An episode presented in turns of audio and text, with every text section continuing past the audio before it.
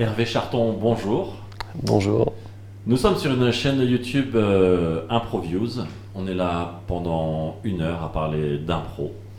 Est-ce que tu peux te présenter succinctement? Je suis donc Hervé Charton, je suis comédien de métier. Euh, J'écris euh, aussi du théâtre, j'enseigne. Euh, parfois, ça m'arrive de faire de la mise en scène, mais plus trop dernièrement. Et euh, j'ai aussi écrit une, réalisé un travail de hum, recherche, un travail de thèse sur l'improvisation théâtrale qui est édité au Classique Garnier sous le titre Alain Knapp et la liberté dans l'improvisation théâtrale. Alain Knapp et la liberté dans l'improvisation théâtrale. Il y a même un sous-titre canalisé ou émancipé. J'ai une première question. Ouais. Euh, Est-ce qu'on peut dire tu es docteur en improvisation théâtrale? Je ne sais pas quel est le titre précis. Bah, un titre, c'est docteur en études théâtrales. Après, euh, l'improvisation théâtrale, bah, c'est pas une discipline académique. hein, euh, c'est les études théâtrales. Déjà, il y a beaucoup de gens qui s'étonnent que ce soit une discipline académique. Euh, c'est des études voilà, fixées. le but, c'est d'étudier les formes de théâtre. Et pour le coup, c'est pas tout à fait la première euh, la première thèse qui a été écrite euh, sur l'improvisation théâtrale dans ce cadre-là, parce que je crois qu'il y en avait une autre de Patrick Charrière dans les années 80. Euh, mais je crois que lui, c'était même plutôt dans une autre discipline encore. Enfin, vraiment, je pense que moi, je suis le premier à avoir écrit dans cette discipline-là qui s'intéresse vraiment à l'objet spectacle, à l'objet improvisation en tant que spectacle, et à étudier un petit peu les tenants et les aboutissants de cette forme-là dans un, d'un point de vue à la fois esthétique, euh, politique, économique, euh, et puis, euh, dans, le cadre de l'histoire du théâtre. On va rentrer dans, ce travail, dans, cette thèse. Comment est-ce qu'on vient, à, à écrire une thèse, à s'intéresser à, un domaine aussi précis? Est-ce que c'est, est-ce qu'il y a eu un déclic? Est-ce que c'est un parcours euh, académique que tu as suivi, puis à un moment donné, euh, tu t'es dit tiens, euh, d'où ça vient l'impro? Juste comment, d'où vient la genèse de, ce- de cette envie de faire autant de recherches, autant de, travail sur l'impro? Euh, à la base, en fait, moi, j'ai commencé à, je me suis lancé à faire une thèse parce que je, crois que j'ai, bon, j'étais à l'école normale supérieure, donc il y a quelque chose où, bah, en fait, quand tu es à l'école normale supérieure, tu fais une thèse, quoi. Euh, mais bon, à la base, je voulais pas en faire. Je voulais, euh, je voulais vivre du métier de comédien. Euh, C'était en 2007. Euh, je revenais d'Afrique du Sud où j'avais découvert des choses géniales, notamment les viewpoints. et, mais aussi le device theater de manière générale, c'est-à-dire l'Afrique du Sud, ça a été vraiment un, un moment pédagogique, un moment d'apprentissage pour moi qui était très fort parce que c'est un, un pays euh, qui mélange deux traditions. Euh, la tradition, disons, on va caricaturer, mais bon, une tradition orale euh, vraiment africaine qui se passe plus par la transmission orale des mythes et, par, et du coup par une quelque chose qui revisite en permanence les histoires, les contes, les mythes par l'improvisation, par le contact avec le public. Et, euh, et une par tradition. exemple des, des spectacles dans la rue Comment ça se. Ouais, alors je connais pas trop ces trucs-là parce que moi, quand j'y étais, euh, enfin, j'avais entendu parler des townships, euh, du théâtre des townships, euh, donc qui était vraiment. mais ça, je, je pourrais pas trop en parler au final, mais. mais qui était vraiment un théâtre politique et improvisé, un peu de stand-up, stand-up improvisé dans les townships pendant l'apartheid.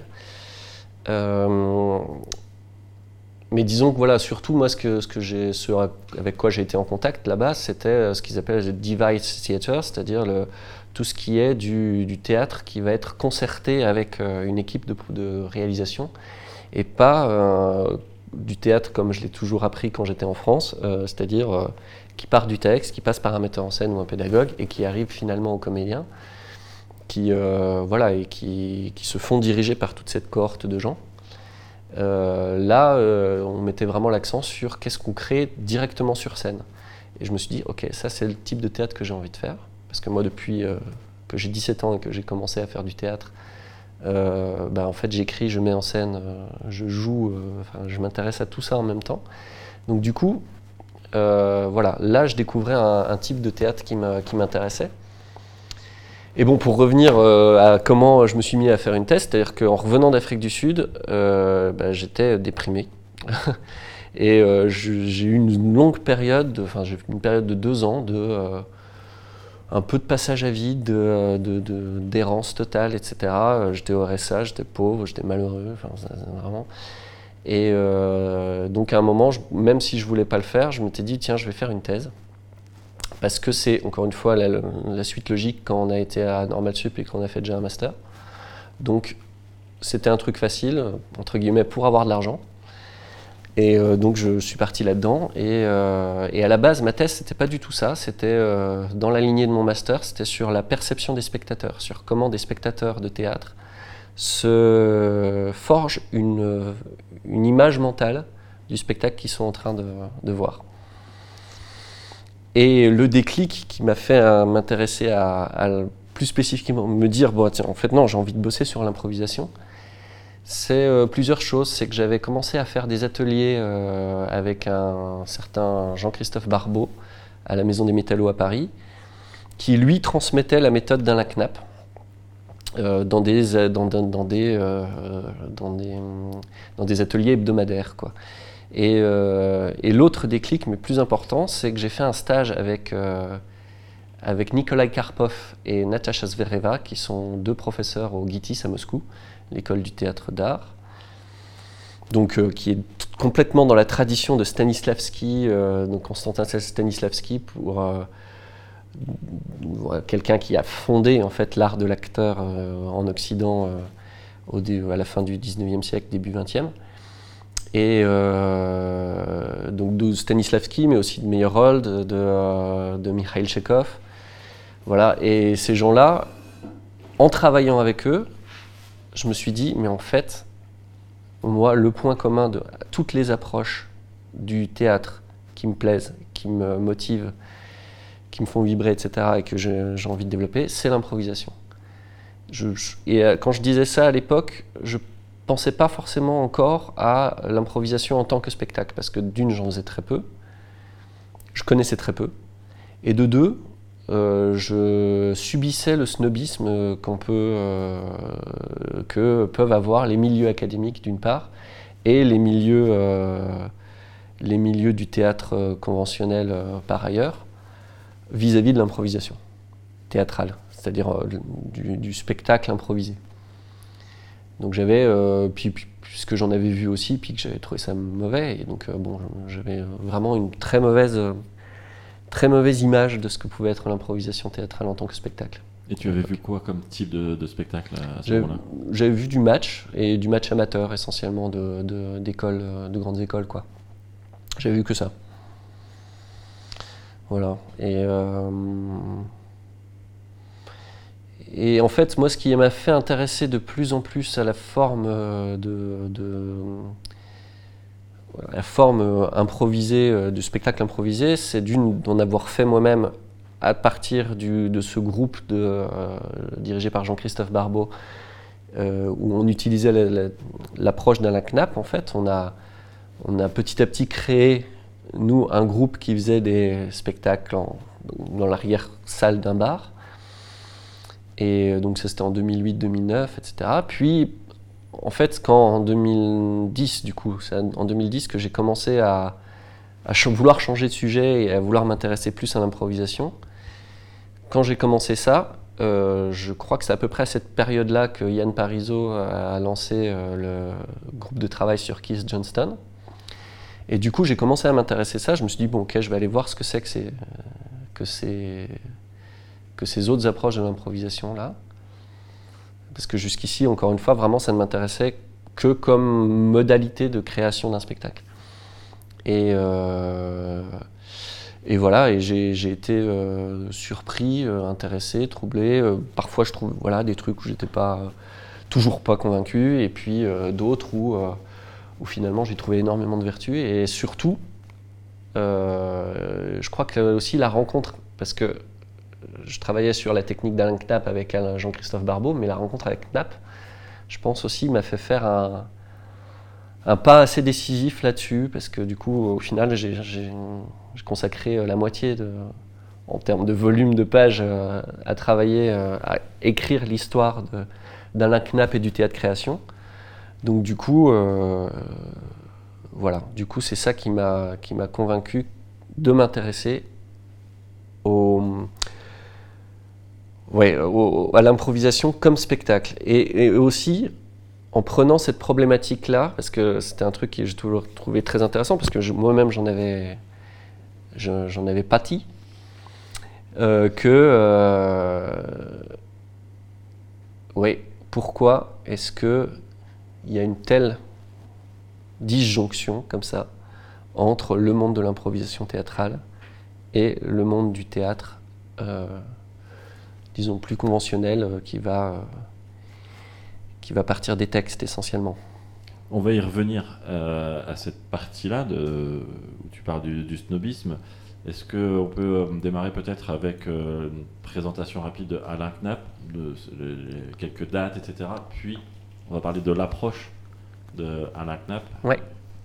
Oui, Alain Knapp, c'est euh, un comédien suisse à l'origine, comédien et champion cycliste. Hein. je crois qu'il a fait pas mal de, vélo. Et puis, euh, et, euh, donc lui, pour le, faire court, en fait, il a, il a travaillé comme comédien dans les. Il est né en 1936.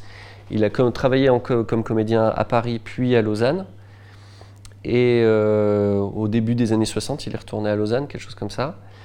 Et en 60, euh, enfin, 63, 64, il commence à faire de la mise en scène euh, sous, disons, sous l'inspiration de Benno Besson, qui était le, chef du Berliner Ensemble, la troupe de Bertolt Brecht, mais Bertolt Brecht était déjà mort. Euh, et, donc il est très très nourri à cette époque-là de, euh, de pensée brechtienne.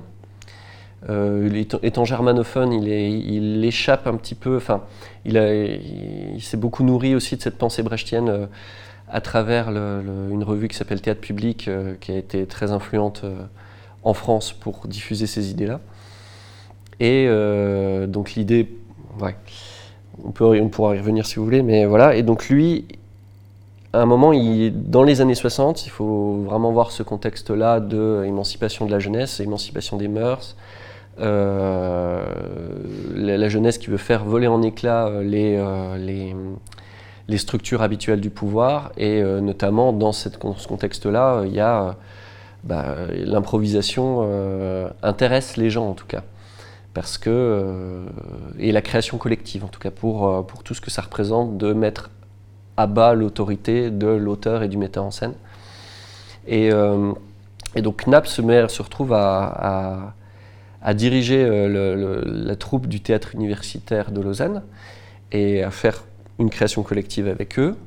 Euh, et en 68 à, à, créer une troupe, enfin proposer au, Centre dramatique national, enfin non ça s'appelle pas comme ça, mais le théâtre, enfin le théâtre centre dramatique de, Lausanne, de, euh, de, créer un atelier de recherche pour euh, moderniser un petit peu les, le type d'approche de jeu. Euh, parce qu'il trouve que on, apprend à Lausanne le, théâtre que de façon extrêmement poussiéreuse. Et donc il veut former des, jeunes comédiens pour, les, pour le théâtre qui va se faire à la fin du XXe siècle. Quoi. Et euh, sur ce, groupe de recherche, à partir de ce groupe de recherche, où ils repartent vraiment de zéro, ils s'inspirent, bien sûr, ils sont dans leur temps, ils connaissent beaucoup de choses, ils connaissent le Living Theater, ils connaissent euh, Grotowski, ils connaissent... Euh, ils connaissent en fait, ce qui se fait plutôt en Europe, hein, ils ne se connaissent pas du tout, par exemple, Keith Johnston, qui avait déjà commencé à faire des choses à Londres, puis après à Calgary. Euh, non, pas encore Calgary, c'était beaucoup plus tard. Mais euh, ouais, ils connaissent pas non plus Viola Spolin, ils connaissent pas le Second City, rien qui existait déjà à l'époque. Donc du coup, euh, du coup, bon, ils expérimentent à partir de là avec plusieurs objectifs. Un, rendre autonome l'acteur, autonome de sa création.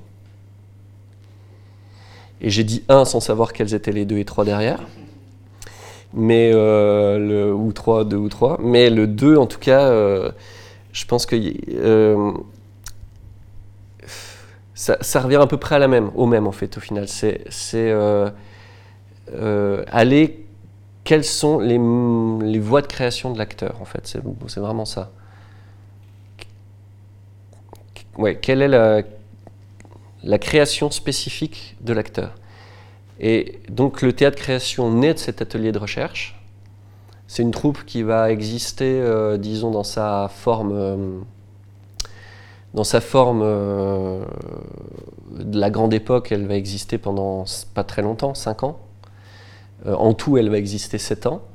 Puis après, elle se disloque et Alain Knapp part, euh, à Paris, euh, où il ouvre, il ouvre une école et puis il enseigne à Paris 10, à Nanterre. Euh, voilà. Et en fait, dans cette, dans cette troupe, eh ben, la spécificité, c'est qu'il faisait des spectacles d'improvisation, mais presque comme un espèce d'entraînement permanent déjà pour les acteurs à, à se frotter à cet exercice-là. Il les faisait en public, donc il faisait toutes les semaines, deux fois par semaine peut-être, des spectacles, des spectacles d'improvisation où il traitait des thèmes d'actualité. C'était quoi comme type de spectacle? Comme type de spectacle. Ouais, tu veux dire en longue forme, short form Non, je veux dire, comment est-ce qu'il était impliqué? Est-ce que c'est juste les, la compagnie qui évoluait toute seule? Est-ce que lui, euh, il, était, il avait un rôle de metteur en scène dans ce spectacle? Par rapport à Knapp, euh, il, euh, lui, il avait un rôle de, de metteur en scène, euh, pas tellement, dans le sens pas euh, side coach ou quoi que ce soit, il était plutôt maître de cérémonie, disons. Il était plutôt. euh, ah, mais ça, il faudrait vérifier avec lui parce que j'ai pas, pas, pas révisé avant de venir. Mais du coup, ce, que je sais, c'est que voilà, un des trucs qu'il faisait le plus, plus fréquemment, mais qui est devenu hyper courant depuis, hein, mais c'est de, de proposer au public de donner des thèmes dans un chapeau et puis les tirer au hasard. Et puis voilà, et ça donnait des improvisations. Alors, on était plutôt sur des, euh, sur des formats, euh, disons, courts, enfin ce qu'on appelle des short forms maintenant, Euh, mais en sachant que le, le cours n'était pas un but en soi non plus. C'est-à-dire qu'en gros, il faisait les improvisations duraient le temps organique qu'il pensait juste par rapport à, par rapport à une thématique précise. Quoi. Donc ce qu'on appelle effectivement un short form actuellement. Mais euh, voilà, ils ont, ils ont essayé plusieurs trucs. Je crois qu'ils étaient très dans l'expérimentation. Donc parfois, ça pouvait leur arriver de faire des choses, d'essayer d'improviser une, euh, pièce euh, de Shakespeare, d'improviser une pièce à la. Enfin voilà, c'était vraiment une, une époque de- de- d'expérimentation. Donc ils sont passés un peu par tout ça. Et, et voilà, et pour finir sur Knapp, vite fait son parcours, c'est qu'ensuite il, est, il, a, il a très peu, c'est pour ça qu'il est très peu connu dans les milieux de l'impro, un peu, un peu moins depuis que j'ai. Enfin, il est un peu plus connu depuis que j'ai écrit mon livre, mais euh, parce qu'il n'a pas fait école, disons. Et assez bizarrement, parce qu'en fait, il a ensuite enseigné, euh, il a dirigé l'école du Théâtre national de Strasbourg pendant 10 ans, euh, 8, ouais, 7-8 ans. Et, euh, et il a enseigné à l'ENSAT, donc d'abord l'école de la rue Blanche à Paris, puis l'ENSAT quand elle est arrivée à Lyon, pendant 10 ans. Et euh, il a enseigné beaucoup euh, aussi dans des stages au Québec, euh, une époque où le Québec se cherchait un petit peu des... Enfin, il est connu là-bas pour avoir formé des auteurs surtout. Et, c'est vrai que c'est une spécificité aussi un peu de, ce type de pédagogie, c'est que les gens qui sont passés par lui qui ont été marqués par son, par son enseignement sont euh, rarement que acteurs. Ils sont aussi souvent des créateurs un peu plus larges. Ils mettent en scène, parfois même ils font complètement autre chose, de la BD, de, de la radio, des choses comme ça, mais voilà. Donc c'est... Euh, tout à l'heure, tu disais, euh, en- entre autres, dans son parcours, il y a le côté rendre autonome l'acteur. Est-ce que tu peux développer ce que ça veut dire? Ouais. Ouais, ouais, c'est une vaste question ça, parce qu'en fait, alors ça, ça retouche, euh, pour moi, ça touche à la, et ce qui, ce qui quelque part, une question qui m'anime particulièrement, c'est, euh, ça touche à ce que c'est que la liberté. C'est pas pour rien que d'ailleurs mon bouquin s'appelle Alain Knapp et la liberté dans l'improvisation théâtrale, parce que c'est, c'est un, un- gros sujet. Et rendre autonome l'acteur, ça veut dire le rendre euh, non dépendant de l'existence bon, on est dans le contexte hein, des années 60, de l'existence préalable d'un texte, non dépendant du fait qu'un metteur en scène va l'embaucher. Ça, veut dire, c'est quelque part quelque chose de très économique. Ça veut dire qu'il peut, il euh, s'il souhaite, euh, voilà, avoir les outils en main pour créer son propre spectacle. Mais ça veut dire aussi euh, que euh, qu'il peut se mettre en relation avec les autres. Pour moi, c'est très fondamental ça donc avec les autres créateurs, ça va être euh, des metteurs en scène, ça, peut être des auteurs, ça va être d'autres acteurs, d'autres actrices. Euh, ça peut être des créateurs lumière, des créatrices lumière, un peu n'importe qui, en fait n'importe qui, quel autre type d'artiste. Il a les outils nécessaires, il ou elle a les outils nécessaires pour, pour se mettre en, relation avec ces personnes-là vraiment d'égal à égal, sans aucune relation de subordination. Euh, même euh, en abordant un, texte, euh, l'acteur ou l'actrice formé par l'approche de Knapp cherche à, enfin, à une, comment dire, ouais, voilà, une, à une indépendance vis-à-vis de ça. Et, du coup, c'est très fréquent que, par exemple, la troupe du, théâtre création, mais bon, ça, ça, nous paraît très banal maintenant, mais la troupe du théâtre création euh, faisait, des, faisait des pièces, mais ils ont monté, euh, je ne sais plus, Aristophane, je crois, La Paix. Euh, et, mais c'était toujours boursouflé, c'est-à-dire par rapport au texte original, c'est, c'est quelque chose qui se nourrit profondément de ce que les acteurs peuvent apporter, de l'improvisation qu'ils ont à la fois pendant les répétitions et sur scène, et qui en fait change tout le temps, et qui est un organisme vivant. Donc autonome, ça veut dire ça, ça veut dire... Euh, et, euh, et autonome, c'est... Enfin, moi, en ce moment, là, ce qui est... C'est marrant, j'en parle comme ça, mais disons, le, je digresse, mais le, moi, un des projets qui, que je trouve pertinent, qui m'anime en fait aujourd'hui, c'est euh, la création de l'autonomie alimentaire, énergétique, dans un autre domaine, hein, mais par rapport à euh, la création d'écolieux, etc.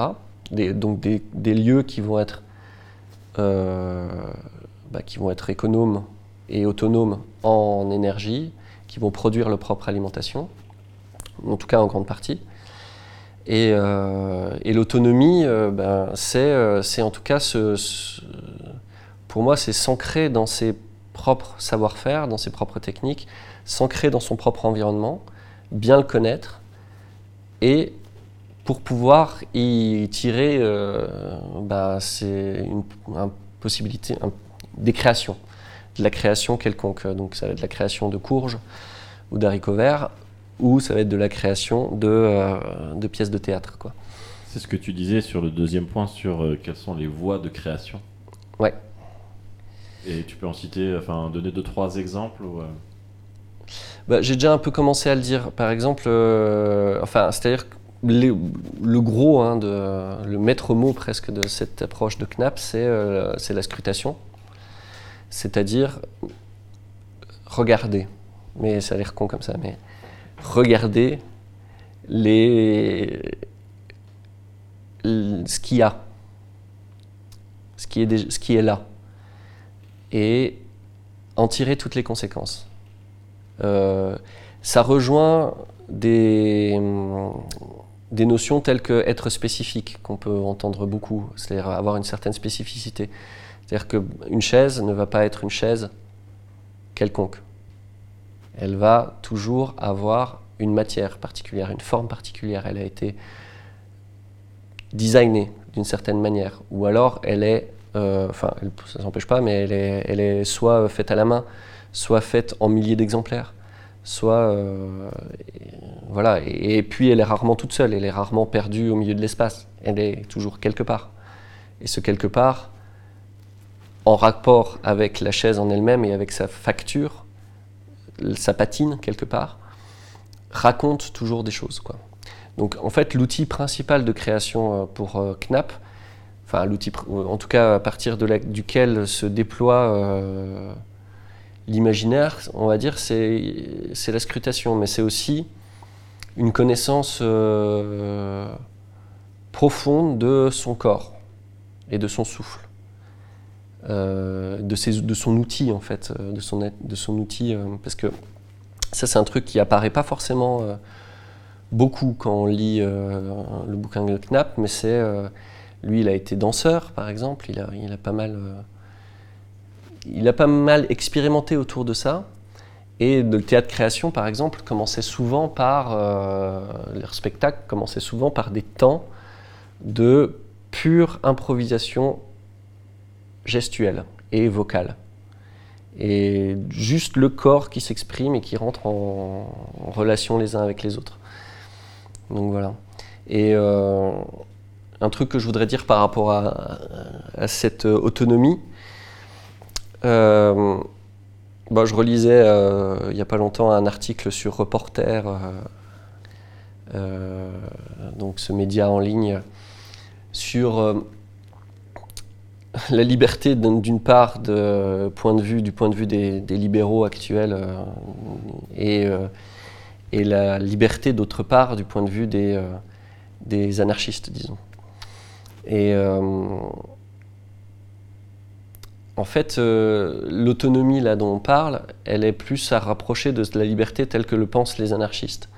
C'est-à-dire, euh, plus quelqu'un gagne en liberté, plus il peut faire gagner en liberté autour de lui, et plus les autres sont libres autour de lui, plus lui-même est libre. Enfin, c'est-à-dire que parce que cette liberté, ou autrement dit autonomie, plus on construit de l'autonomie en relation avec les autres, plus on est, euh, est fort et résistant, résilient, etc. On peut, aller loin, on peut faire des choses fortes. Euh, à opposer avec la liberté, euh, avec la liberté telle que le, pensent les libéraux, qui est plus, euh, comment dire, une, vision un peu, voilà, il disait une vision pessimiste dans l'article de la liberté de l'humain.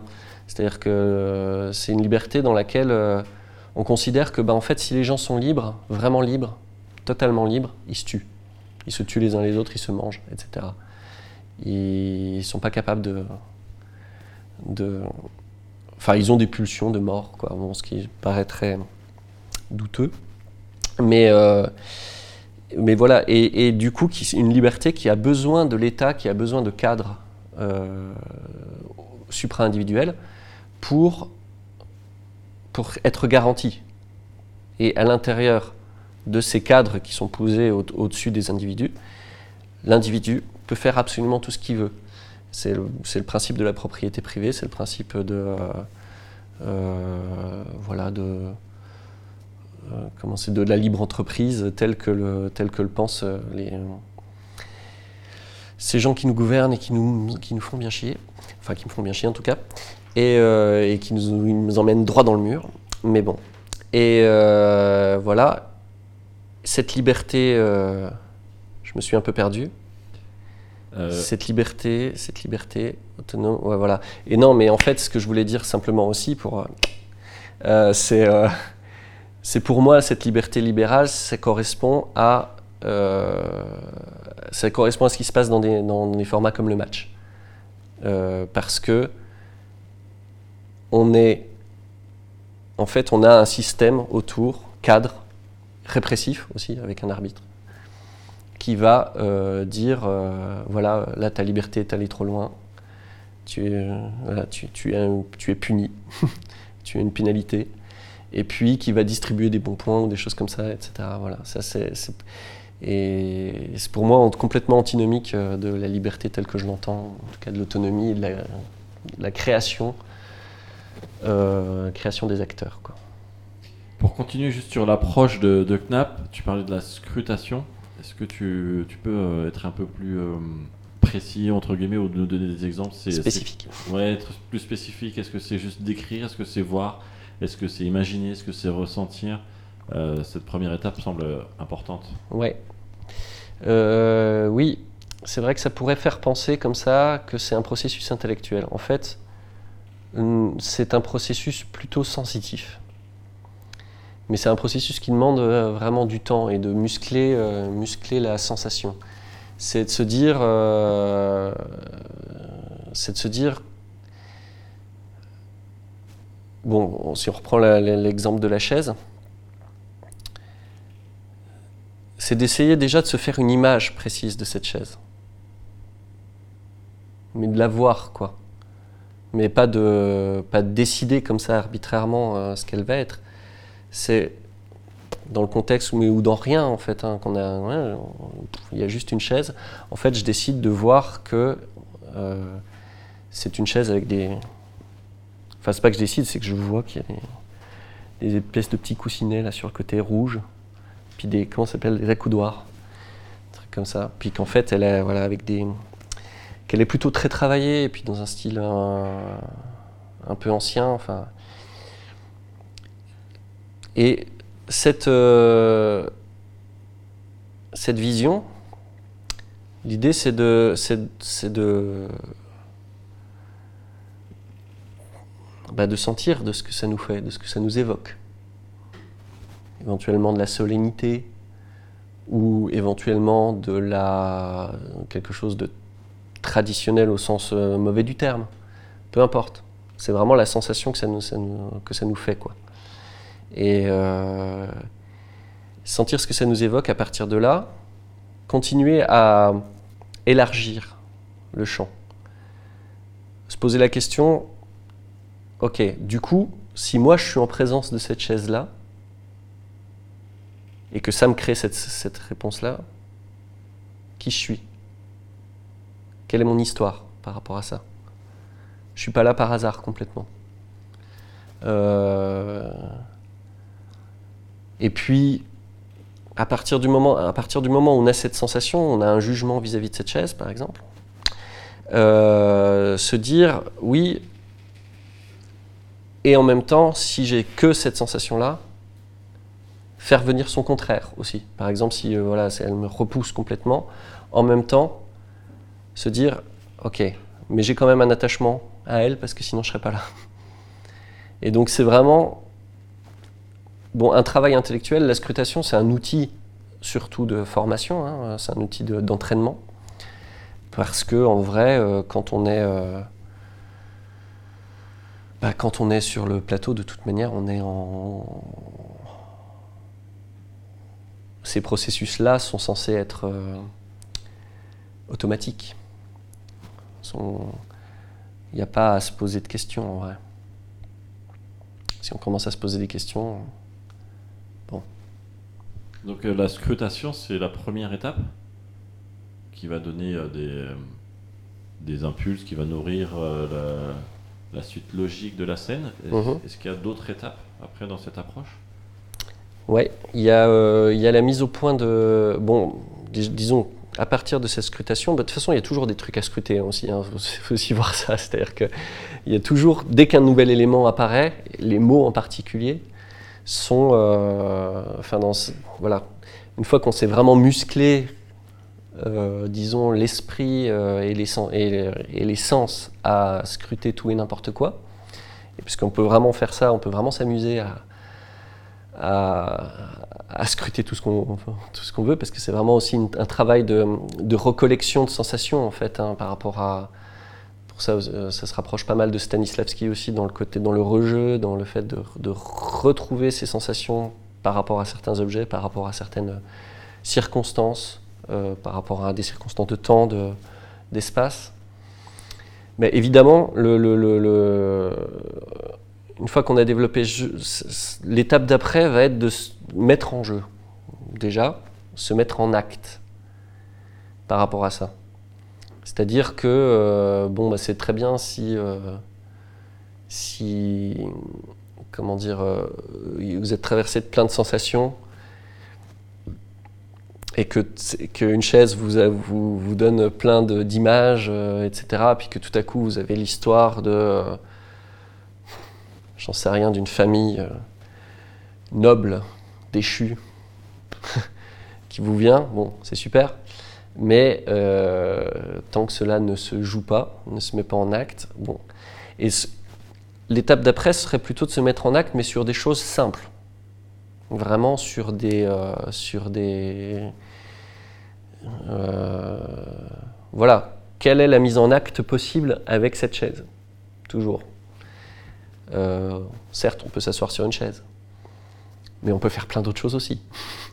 on peut, euh, on peut l'épouster, on peut la, la, déplacer, on peut la prendre en photo, on peut faire sais pas, tout un tas d'actions avec. Donc l'étape d'après, ce serait cette mise en jeu-là. quelle mise en jeu on choisit, voilà, mais qui vient la mise en jeu, encore une fois, de ce que, euh, ce que cet objet nous a fait naître comme sensation, quoi, comme image. Et puis comment euh, nous, on, se positionne vis-à-vis d'elle. Et l'étape d'après serait encore euh, de, une fois que la mise en jeu est arrivée, ben en fait, l'objet change. Nous, on change. Et il y a des actes, donc à travers ces actes qui sont posés, petit à petit apparaissent des. Euh, mais c'est pareil, l'idée c'est pas de les chercher, apparaissent des objectifs ou des. Euh, ou disons des, points de. Euh, comment on peut dire ça Des points de. Ouais, des, ouais bon, des objectifs, mettons. J'allais dire des points de, de focal, quoi, un truc comme ça. C'est un truc qu'on regarde un petit peu plus loin, c'est-à-dire et à travers ces objectifs-là, qui peuvent être tout petits au début, hein, euh, pas forcément très compliqués, euh, se, euh, se, peut se déployer l'histoire. Il n'y a, pas,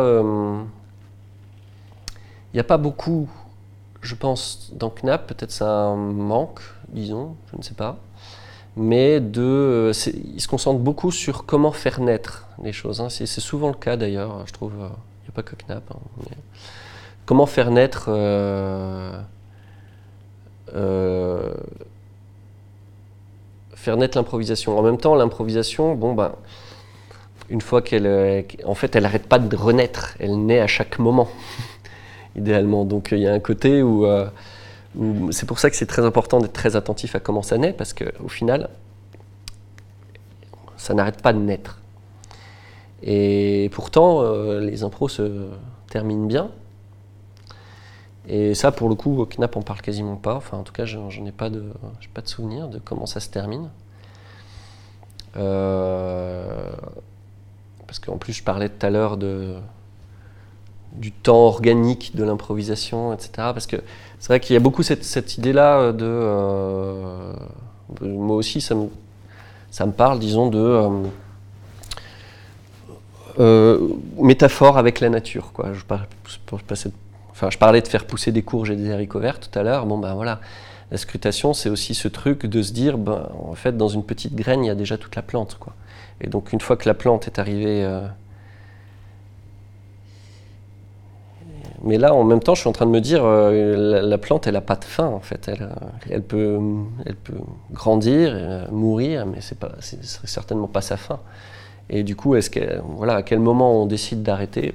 Ça, c'est purement c'est purement arbitraire. Je pense qu'il n'y a pas de, de règles. Qu'est-ce qu'on recherche dans la méthode ou dans l'approche d'un knapp sur un spectacle? Est-ce que c'est une morale de spectacle? Est-ce que c'est un. Tu parlais tout à l'heure de, de moments ça où ça a été créé un message politique. Est-ce que c'est un spectacle pour le spectateur, pour la société? Est-ce qu'il y a quel type de qu'est-ce qu'on recherche en fait derrière ça? Dans le spectacle lui-même. Dans, dans l'approche d'un knapp. Euh, je ne suis pas sûr de bien comprendre la, question. En fait, quand il développe, quand il est en train de, mettre en. Quand il réfléchit sur cette approche, sur ces nouvelles euh, techniques, sur ses essais, etc., qu'est-ce qu'il cherche à faire Qu'est-ce qu'il cherche à trouver? Ok. Euh, alors déjà, vraiment, enfin, là je parle pour Knapp, hein, l'objectif n'était pas du tout de créer des formes de spectacle improvisées. C'était plutôt euh, vraiment le fait de faire des spectacles improvisés, c'était un effet parallèle du fait de chercher vraiment les conditions de création de l'acteur, enfin de doter les acteurs de leurs outils de création. Et en fait, de faire des spectacles d'improvisation, pour eux, c'était vraiment le fait de les mettre à l'épreuve, mais aussi, quelque part, de... Euh, après, je parlais du côté brechtien. Quelque part, c'est de... Oui, pouvoir être en prise directe avec ce que vivent les gens. Là, quand ils me donnaient, euh, quand ils me donnaient les exemples de thèmes qu'on leur, euh, proposait euh, à l'époque, bah, il parlait du célibat des prêtres, qui était un débat qui avait lieu à l'époque en Suisse. il parlait des initiatives, je ne sais plus comment s'appelle, initiative enfin une de ces initiatives dont les Suisses ont le secret pour, réduire le nombre d'étrangers sur leur territoire. Savez, les initiatives, je sais pas, c'est-à-dire le, processus de, par votation bah, la, démocratie suisse, c'est-à-dire quelqu'un va, un parti ou un groupe de citoyens va proposer une initiative et puis qui va être soumise euh, à la votation euh, publique euh, et puis débattue dans, l'espace public, etc. Donc voilà, donc ils avaient ce genre de sujet que leur proposaient les gens, ce qui, je trouve, peut faire envie des fois par rapport au spectacle d'impro aujourd'hui où les gens manquent un petit peu de, dans leur proposition de thème, de, choses un petit peu solides quoi, à se mettre sous la dent. Et, mais, mais voilà, après, c'est vrai que chez Knapp, pardon, dans sa...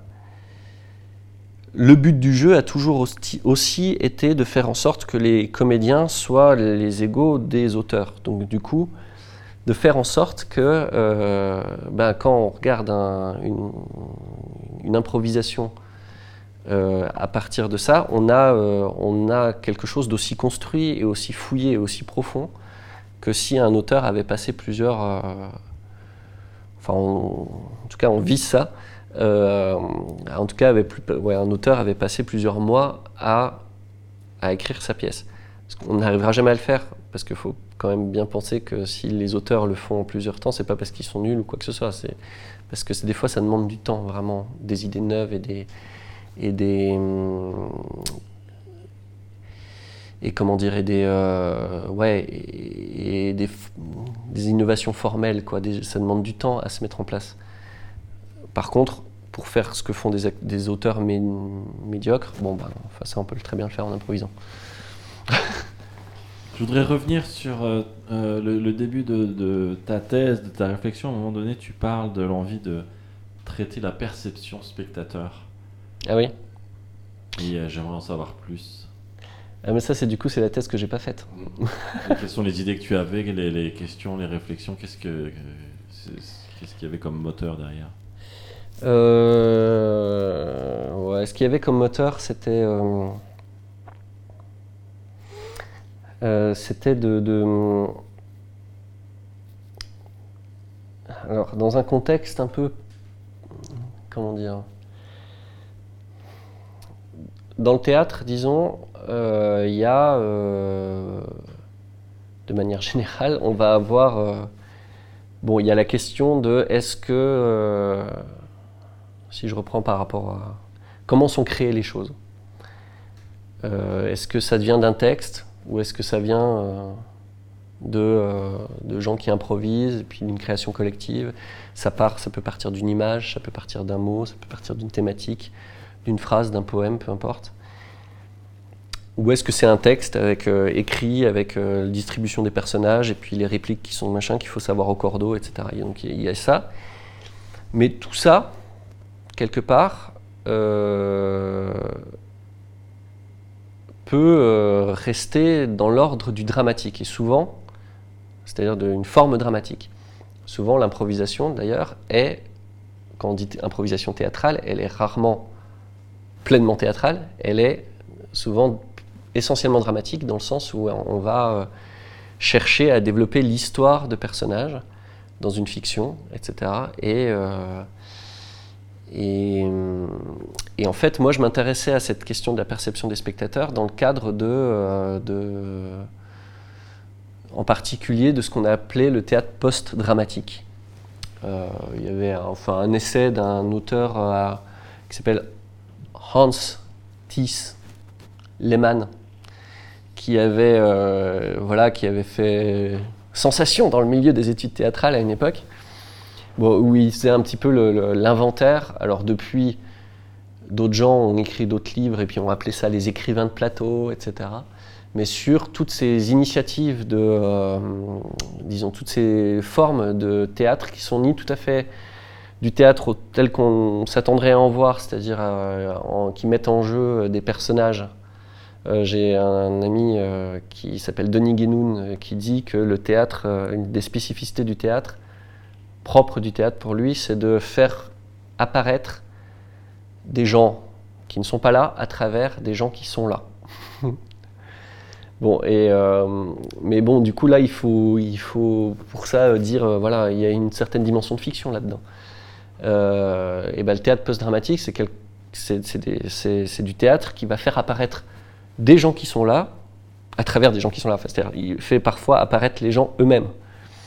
Et, euh, et, donc euh, travaille sur euh, tout ce qui est porosité entre danse, théâtre, performance, vidéo, etc. Et, donc souvent est quelque chose dont, qui a une forme extrêmement éclatée, qui a une cohérence qui n'est pas donnée de façon évidente.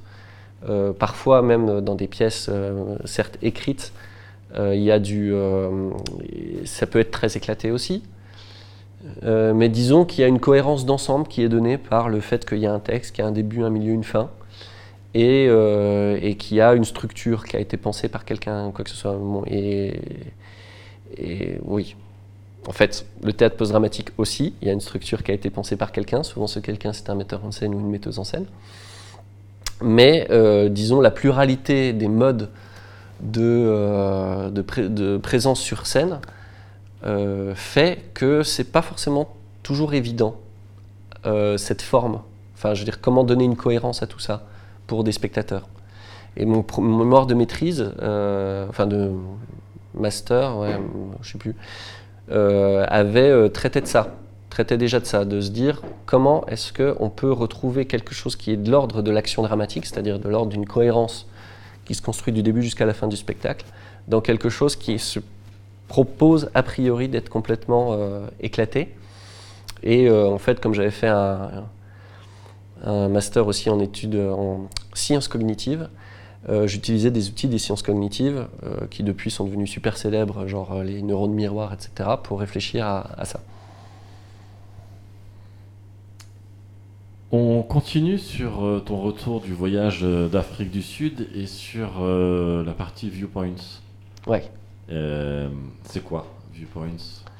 Alors les viewpoints, c'est euh, c'est beaucoup de choses en vrai. C'est à la fois des choses euh, très simples.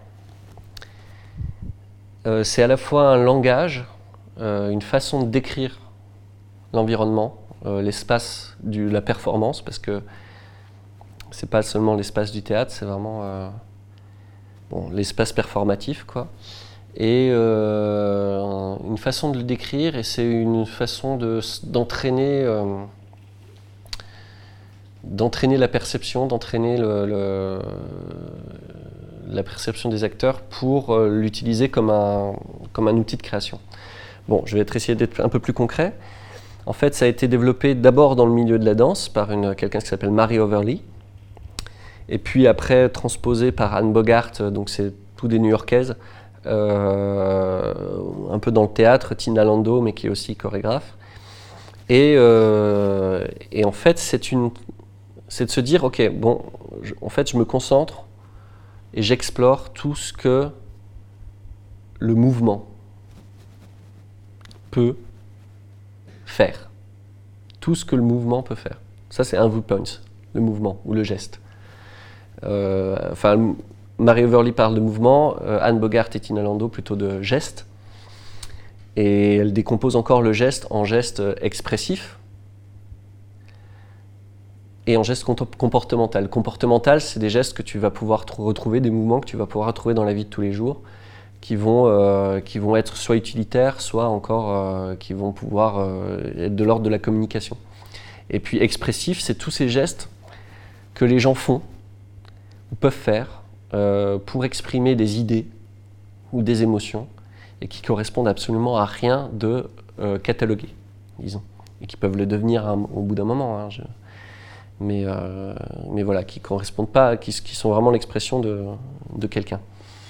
Donc voilà, donc le mouvement, on va avoir euh, le temps. Donc Marie Everly, pour elle, c'est un viewpoint, c'est le temps.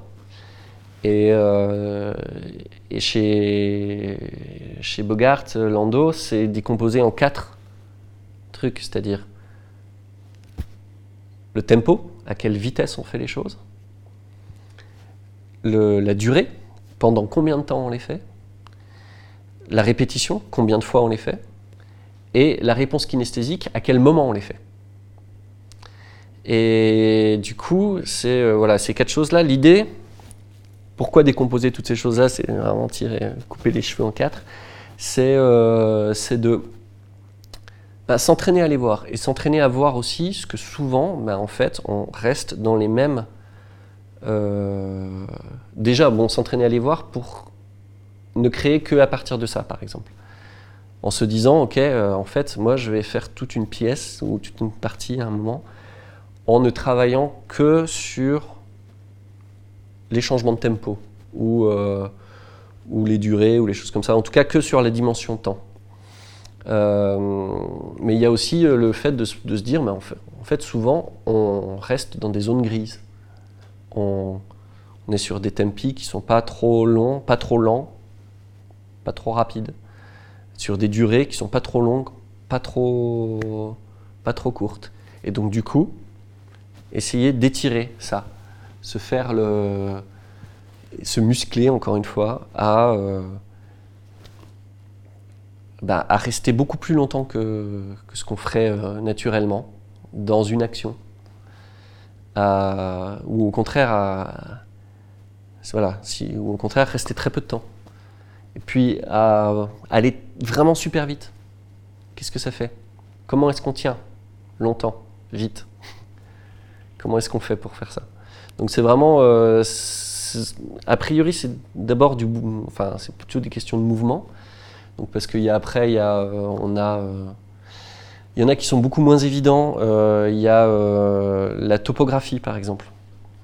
La topographie, c'est tout ce qui est l'espace qu'on dessine avec le corps. et donc la couleur des mouvements, la couleur de ce qu'on dessine comme, comme espace. le, pareil, le fait de se rendre compte que bah, sur une scène telle qu'elle est là, va y avoir, bon ça dépend qui joue, hein, mais va y avoir un fort pouvoir d'attraction sur le mur. et un fort pouvoir de répulsion euh, sur euh, le, public. Et puis, euh, va y avoir une concentration aussi sur quelques points sur la scène. Et puis, voilà, il y a des endroits qui vont être très peu exploités.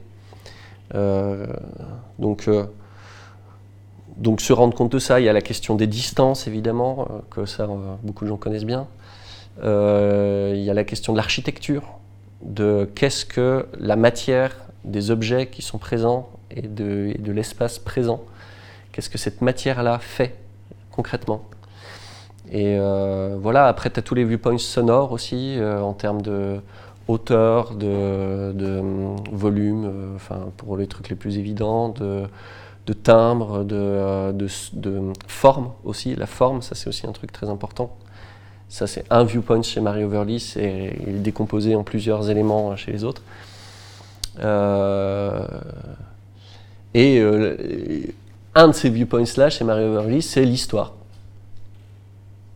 Mais, euh, et là, on retrouve pour moi l'essentiel de ce qui a été exploré dans l'improvisation, enfin dans les, dans les trucs, c'est-à-dire bah voilà, comment on crée des histoires, etc. Mais tout le reste est quand même globalement un peu passé sous silence.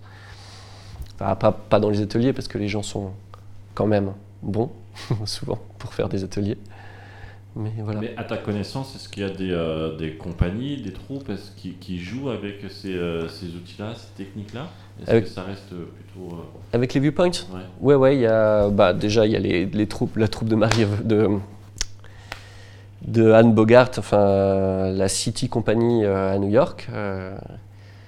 Il y a une je, je, connais une troupe à Paris, mais je me souviens plus de son nom, qui, qui fait pas mal ça. Euh, ici, euh, à Lyon, il y a Mademoiselle Payette, qui est une compagnie d'échassiers de rue, euh, qui s'entraîne beaucoup avec ça. parce que, en particulier, en fait, c'est un outil très très fort de création chorégraphique, disons, sur l'instant. Moi, j'avais vu un spectacle à New York où on sentait vraiment l'influence de, de, cette technique-là mais qui était un spectacle qui a été mis en scène, hein, qui était un spectacle de présentation C'était une élève de, Anne Bogart qui présentait son, devoir de master, il me semble. Et ouais, on sentait vraiment l'influence de ce truc-là dans le sens où, ben oui, toutes les dimensions de l'espace scénique étaient vraiment exploitées en fait. Et pas, et pas que les centres scènes, et pas que, pas que des choses très évidentes, disons et les mouvements de cœur, etc. Enfin, c'est vraiment un outil de création chorégraphique. C'est pour ça que ça fait du sens aussi qu'une compagnie des chasses euh, de rue, en particulier, qui doit toujours s'adapter à des, à des. Moi, je trouve que c'est un, outil très très fort pour faire du, in situ, pour faire des choses euh, comme ça et qui rejoint. Euh, je me demande d'ailleurs si il y a une compagnie aussi à Lyon, un collectif qui s'appelle Collectif BIM, je crois, qui s'est formé à Lyon, je ne sais pas où ils sont maintenant, mais qui font pas mal de performances in situ et je me demande s'ils n'ont pas travaillé à partir de ça aussi. Et nous, on l'utilise au LAX, le laboratoire d'acteurs, créateurs sympathiques et engagés. Euh, on va parler du LAX. Euh, juste avant une petite question. Euh, qu'est-ce que tu penses du paysage de l'impro dans, dans la francophonie Qu'est-ce que j'en sais surtout Parce que tu, tu, en sais beaucoup et comment tu te positionnes euh... Non, ben, moi, j'ai beaucoup de plaisir à jouer des spectacles d'impro. Je trouve ça super chouette. Euh, simplement, j'ai rarement euh, l'envie d'en proposer et rarement. Enfin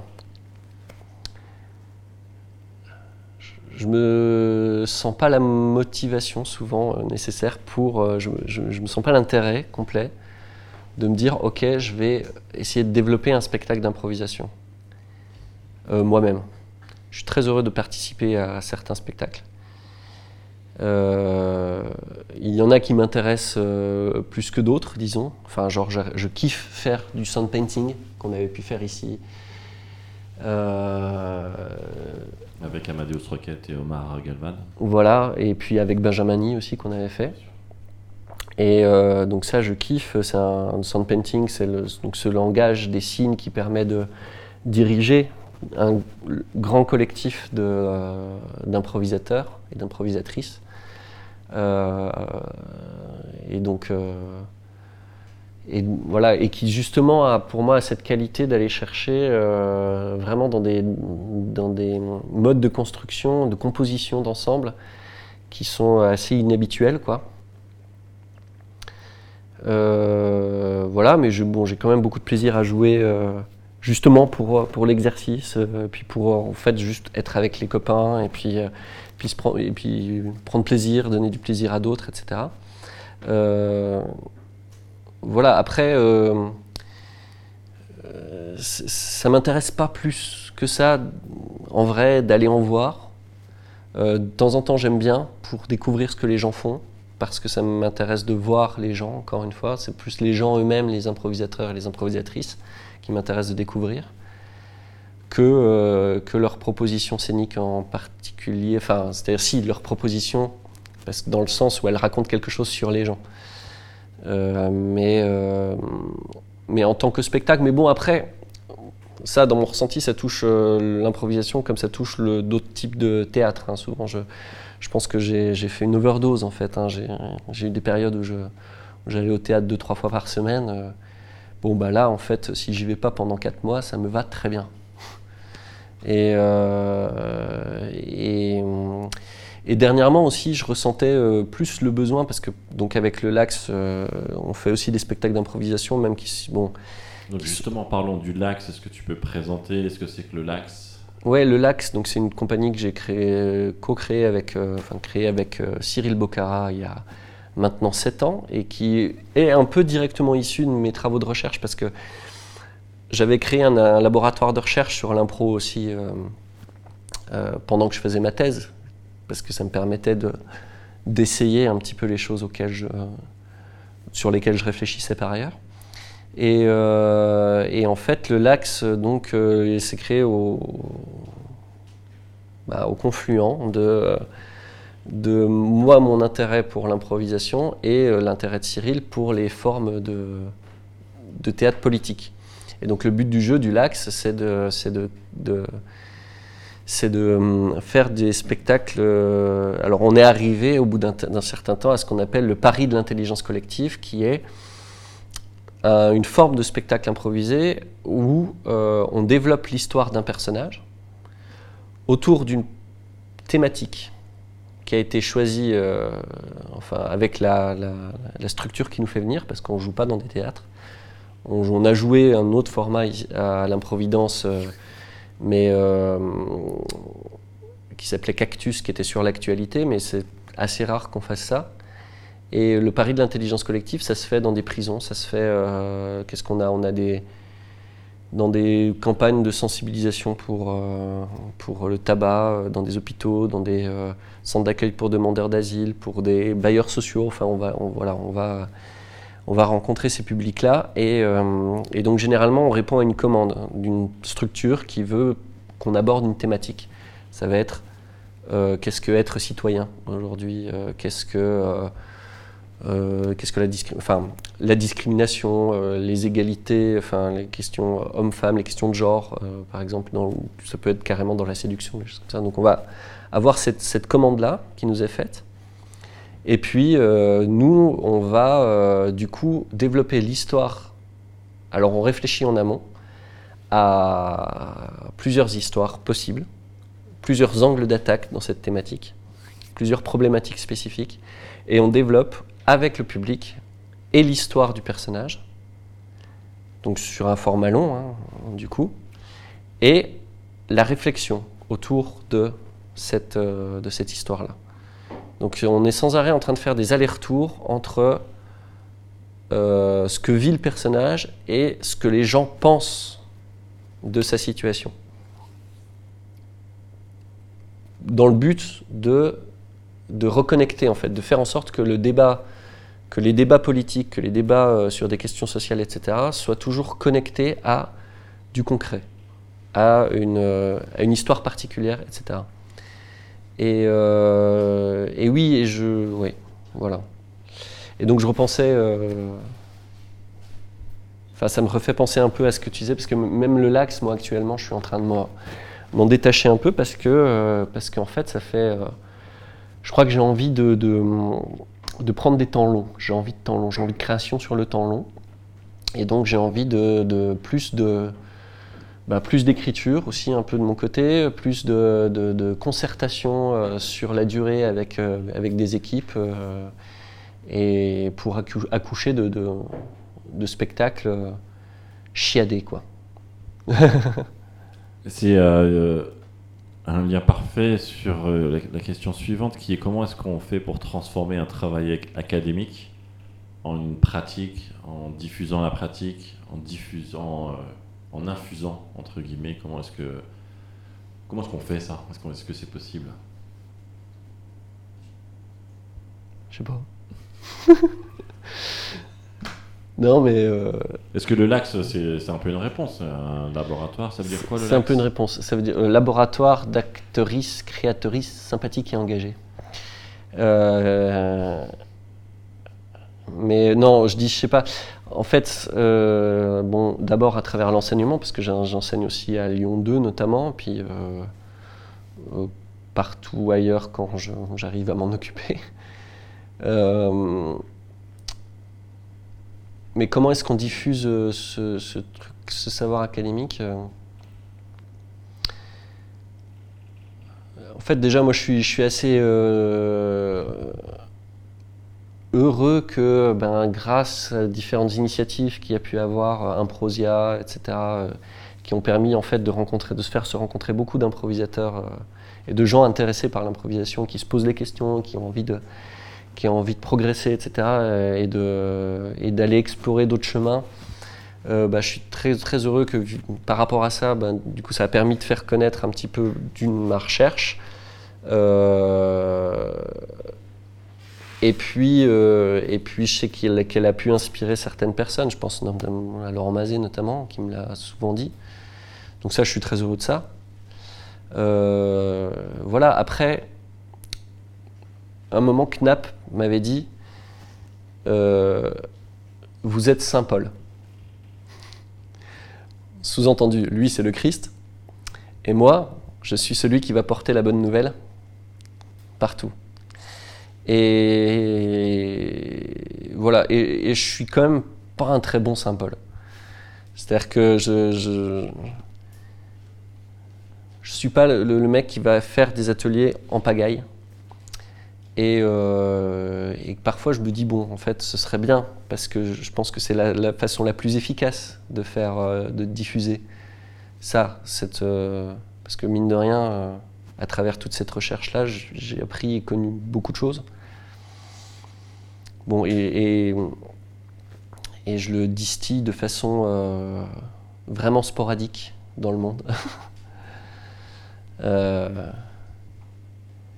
mais voilà, après, euh, c'est, moi, en fait, euh, c'est un travail académique certes, mais c'est aussi un travail qui m'a formé moi, et donc à travers mon propre, euh, mon propre parcours de comédien, disons, je continue à le faire vivre, mais pour le moment, c'est, ce qui me convient le mieux. Après, dans mon projet de é- écolieu, éco-village, machin de ça, c'est aussi quelque chose que j'ai à cœur d'apporter. De, en tout cas, euh, diffuser, enfin, à partir de ce territoire-là, euh, diffuser une culture, euh, une, façon d'approcher la création artistique vraiment locale et nourrie, du, nourrie au- aux graines, quoi, enfin, dans le terrain. Hervé Charton, je suis venu avec deux valises remplies de billets. Qu'est-ce que tu en fais? Bah, je construis mon écolieu, moi. hein. je vais juste pour construire plein de billets, ouais. C'est ça, on va avoir un, un beau terrain avec une belle bâtisse et une belle source. Euh, ouais. Mais c'est des billets de. Enfin, je- là j'ai un peu présumé de ce que c'était comme billet. hein. C'est des gros billets. Et Ouais. puis si besoin. Mais c'est des billets de banque, quoi. C'est des billets de banque. quoi. donc qui ont encore euh, cours euh, en France actuellement, en Europe, dont la, dont le, dont la Banque européenne se porte garante. Très bien. Et quel type de valise? Est-ce que tu as un échec qui t'a été euh, salvateur? Un échec qui m'a été salvateur.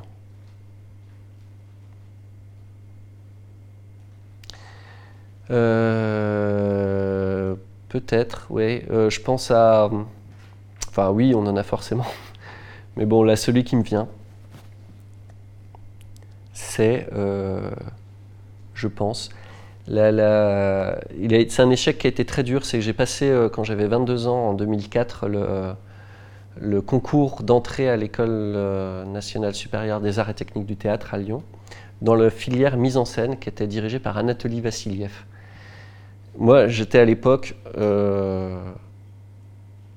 ignorant de tout ce qu'était la pédagogie russe de l'acteur, etc. C'est quelque chose. Et j'ai découvert ça avec lui, mais d'une façon un peu, un peu rude, quoi, parce que c'était un concours sur une semaine où il faisait comme un peu à la Starac, où tous les soirs il y avait des gens qui étaient éliminés.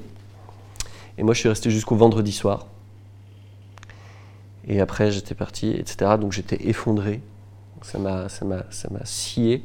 Et en même temps, j'avais, c'est un, c'est un endroit où j'avais découvert euh, vraiment des, des acteurs phénoménaux euh, avec qui je suis resté en contact. Et, je sais, justement, pour être resté en contact avec eux, que cette formation, eux, leur a fait beaucoup de mal.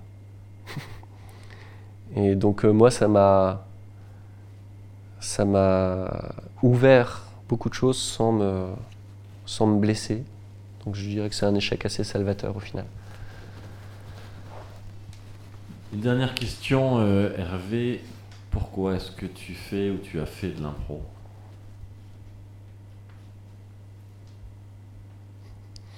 Moi, je crois que je crois que c'est la même chose qui me pousse à faire depuis, enfin un peu tout et n'importe quoi depuis que je suis gamin. C'est-à-dire, je suis curieux et euh, j'ai envie d'essayer des choses. Hervé Charton, merci beaucoup. Merci à toi.